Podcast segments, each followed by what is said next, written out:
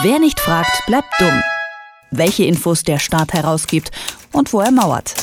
In Kooperation mit fragdenstaat.de. Sie kennen bestimmt diese berühmte Szene aus Asterix und Obelix, die in der beide den Passierschein A38 bekommen wollen. Bei dem Versuch, Antworten in der Behörde zu bekommen, werden die beiden schließlich fast verrückt. Sowas kann man auch bei uns erleben. Nicht immer sind Ämter und Behörden nämlich auskunftsfreudig.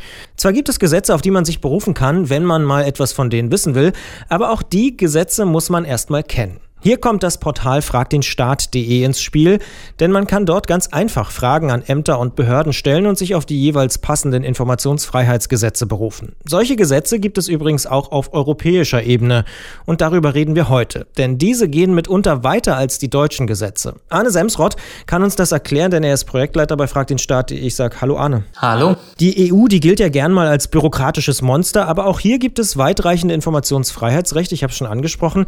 Kann man die mit den deutschen deutschen Gesetzen vergleichen? Sind die besser oder schlechter? Die kann man vergleichen, ja. Die gehen in eine gleiche Richtung, also sowohl auf Bundesebene als auch auf Ebene der EU, also der Kommission, des Parlaments und so weiter, hat man das Recht, äh, Dokumente in Kopie zugeschickt zu bekommen. Das heißt, wenn ich ähm, ein bestimmtes Dokument der Kommission zum Beispiel haben will, dann kann ich mich an die Kommission wenden, zum Beispiel per E-Mail, zum Beispiel über die Plattform asktheeu.org ähm, und dann habe ich das Recht, dass mir diese Dokumente zugeschickt werden. Aber ganz so einfach ist es nicht. Machen wir es mal konkret und sprechen über den EU-Türkei-Deal, wo man vielleicht ja mehr erfahren möchte. Der ist im Frühjahr beschlossen worden und der bestimmt, dass Flüchtlinge aus Griechenland in die Türkei abgeschoben werden können.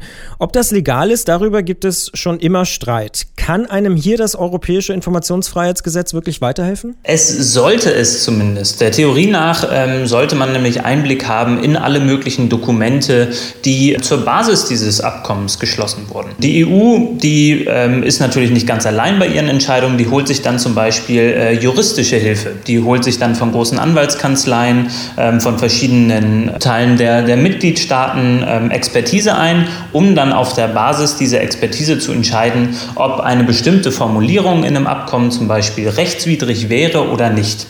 Und ähm, bei diesem EU-Türkei-Abkommen gibt es natürlich ganze Massen an Dokumenten, die sagen, ähm, welche Teile des Abkommens legal sind und welche davon vielleicht illegal sind. Und kommt man an die ran? Also rücken die die raus oder gibt es damit Probleme? Da gibt es so einige Probleme. Einige Leute wollten nämlich wissen, welche juristische Expertise so verwendet wurden, ähm, weil es große Zweifel im Vorfeld gab, dass äh, zum Beispiel der Teil der Abschiebung äh, legal sein könnte. Und da sagt die EU inzwischen, da sagt die EU-Kommission, diese Dokumente, die haben wir, wir haben auch gar nicht so wenig davon, aber ihr bekommt die nicht, weil alle möglichen Daten, die laufende äh, Gesetzesprozesse betreffen, nicht herausgegeben werden müssen. Und wie geht es jetzt weiter? Was macht asktheeu.org? Ähm, die Organisation, äh, die dahinter steht, die wird jetzt vor Gericht ziehen. Die werden ähm, diesen Prozess bis nach Straßburg bringen, also zum Europäischen Gerichtshof für Menschenrechte.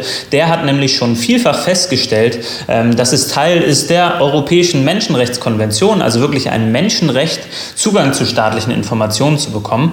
Ich gehe davon aus, dass wenn in diesem Fall geklagt wird, letztlich auch die EU dazu verurteilt werden wird, die Daten herauszugeben, weil es unser aller Recht ist, herauszufinden, was die Basis ist für staatliche Entscheidungen. Natürlich müssen wir in der Demokratie nachvollziehen können, was die Basis ist für, für Überlegungen, warum etwas in einem Abkommen reingeschrieben wird, was als legal und was als illegal gewertet wird. Hat das vielleicht auch immer ein bisschen was mit Taktieren zu tun, dass man sagt, naja, sollen sie erst mal klagen, dann dauert es noch eine Weile und so lange müssen wir es nicht rausrücken? Ja, ähm, das machen sehr viele Behörden, weil sie wissen, ähm, es ist viel zu aufwendig, es ist im Zweifel viel zu teuer für Antragsteller da äh, zu klagen und deswegen ist es das bequeme, die bequeme Antwort in der Regel dann erstmal Nein zu sagen und dann darauf zu vertrauen, dass schon nicht geklagt wird. Und ich glaube, deswegen ist das ein, ein sehr wichtiger Schritt, dann in solchen Fällen, wo man denkt, man hätte eigentlich das Recht, die Dokumente zu bekommen, dann auch vor Gericht zu ziehen, sich an Anwälte zu wenden, sich um Finanzierung zu bemühen und letztlich äh, den Behörden zu zeigen, wir geben uns nicht damit zufrieden, dass ihr äh, grundsätzlich erstmal Nein sagt, sondern wenn es da rechtswidrige Ablehnung gibt, dann äh, gehen wir da auch gerichtlich gegen vor. Jetzt hast du die Kosten schon ein bisschen angesprochen. Über die Frage, was so eine Klage hier bei uns in Deutschland kosten würde, haben wir schon mal in einer früheren Ausgabe auch gesprochen.